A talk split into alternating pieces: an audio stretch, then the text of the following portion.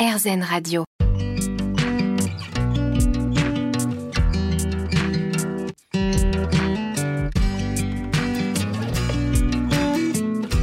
L'instant présent Aurélie Godefroy. Bonjour, c'est Aurélie Godefroy. On se retrouve pour l'instant présent, votre émission hebdomadaire sur RZN Radio.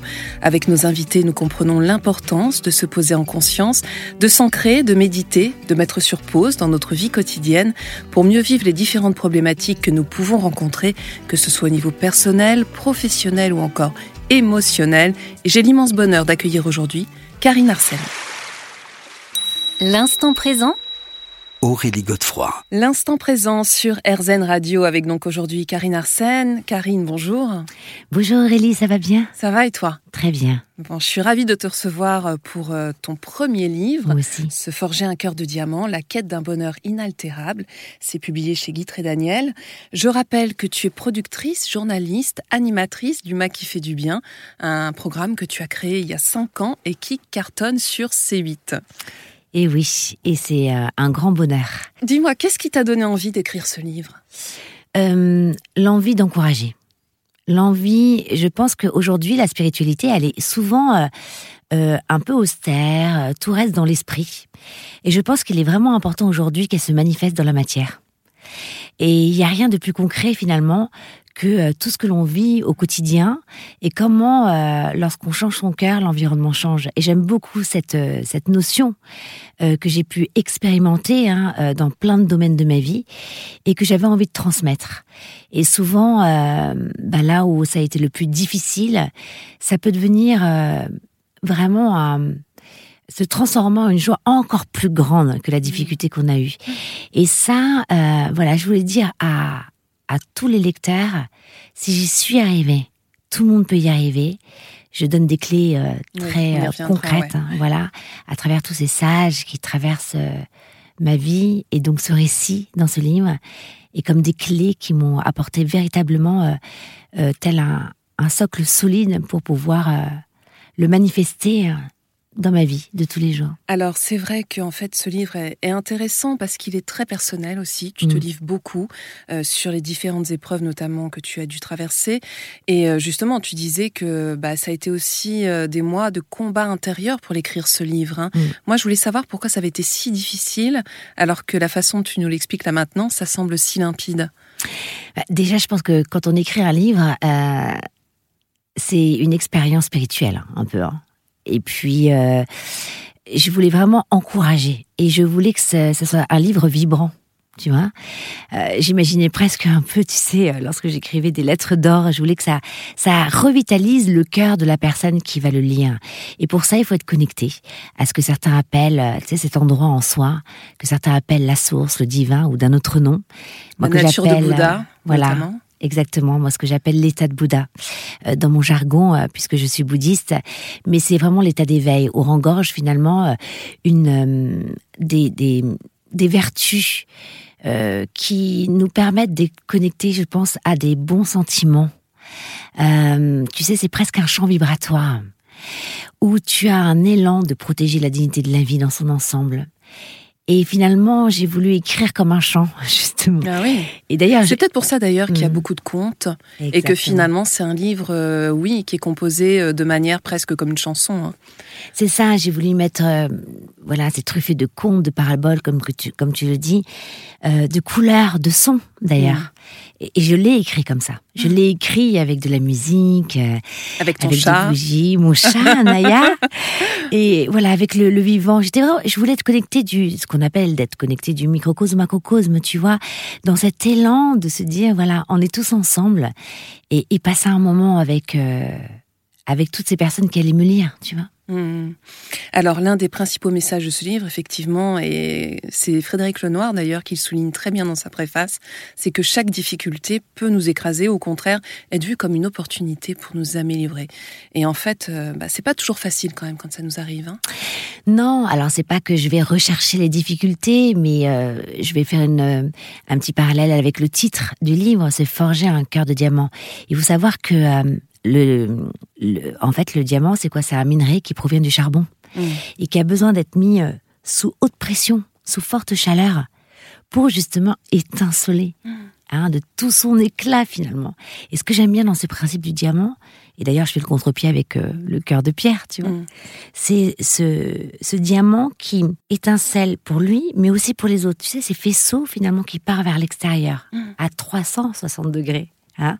Donc finalement, ce que je suis en train de dire à travers euh, tout ce récit, c'est que ces difficultés, j'ai appris avec du recul à les accueillir non pas comme un, un fardeau, mais une occasion Mm. Tu les as alchimisés d'une certaine manière. Exactement, de passer à une autre dimension de bonheur, d'éveil, de joie. Et lorsqu'on change cette dimension intérieure, ça se manifeste à l'extérieur. Et c'est ça, et c'est pour ça que c'est plein d'espoir, on n'est jamais dans une impasse. Non, et c'est vraiment ce qu'on retrouve à travers chacune de tes expériences. Hmm. L'instant présent Aurélie Godefroy. L'instant présent sur RZN Radio, votre émission hebdomadaire, avec aujourd'hui Karine Arsène, qui nous parle de son livre Se forger un cœur de diamant, la quête d'un bonheur inaltérable.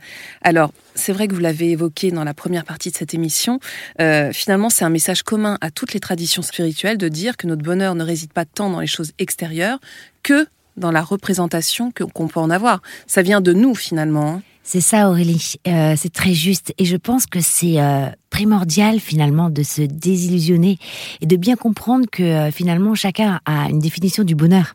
Mais souvent elle est relative à quelque chose d'extérieur. Quand j'aurai ça, je serai plus heureuse. Quand j'aurai ah oui, mais quand quand même quand quand mon fils sera heureux, je serai heureuse.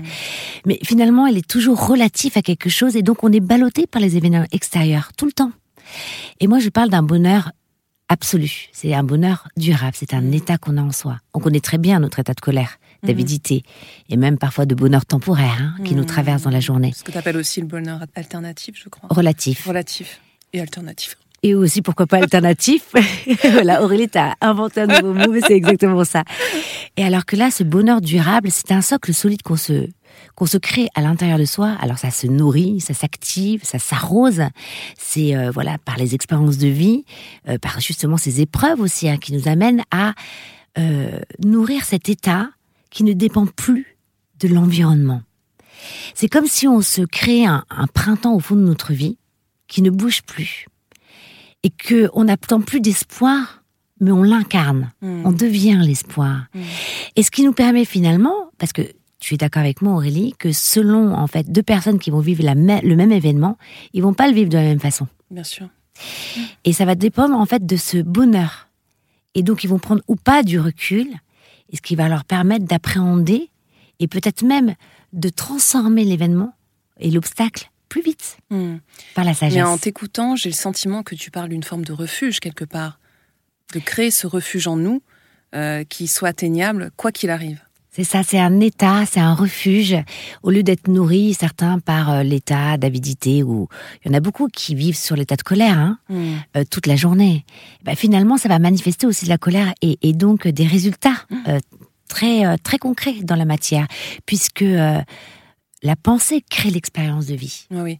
Alors c'est ce que dit d'ailleurs Frédéric. euh, et bon, moi j'ai eu pas mal de discussions avec lui sur ce sujet. bien, il a même que c'est un préfacé peu- aussi un de tes livres. Oui, oui, oui, oui. Mais alors, justement, là-dessus, je voulais avoir ton avis parce que avec lui, on n'est pas toujours d'accord. Donc, lui, il nous dit qu'on est toujours libre d'agir sur nos pensées et nos émotions. Mm. Mais quand même, il y a certains moments de vie où c'est plus difficile que d'autres. Tu vois ce que je veux dire? Elle est très profonde, ta question, Aurélie. En fait, euh, moi, j'aime le processus naturel des choses. Par exemple, les quatre accords Toltec. Beaucoup les connaissent, ils sont magnifiques. Mais ça peut vite devenir austère et Mm. dogmatique si ça devient intellectuel. Et moi, j'ai jamais voulu finalement devenir cette bonne personne, tu sais, avec ces quatre accords, ou alors les bonnes pensées. Moi, c'est en fait où, où réside la solution?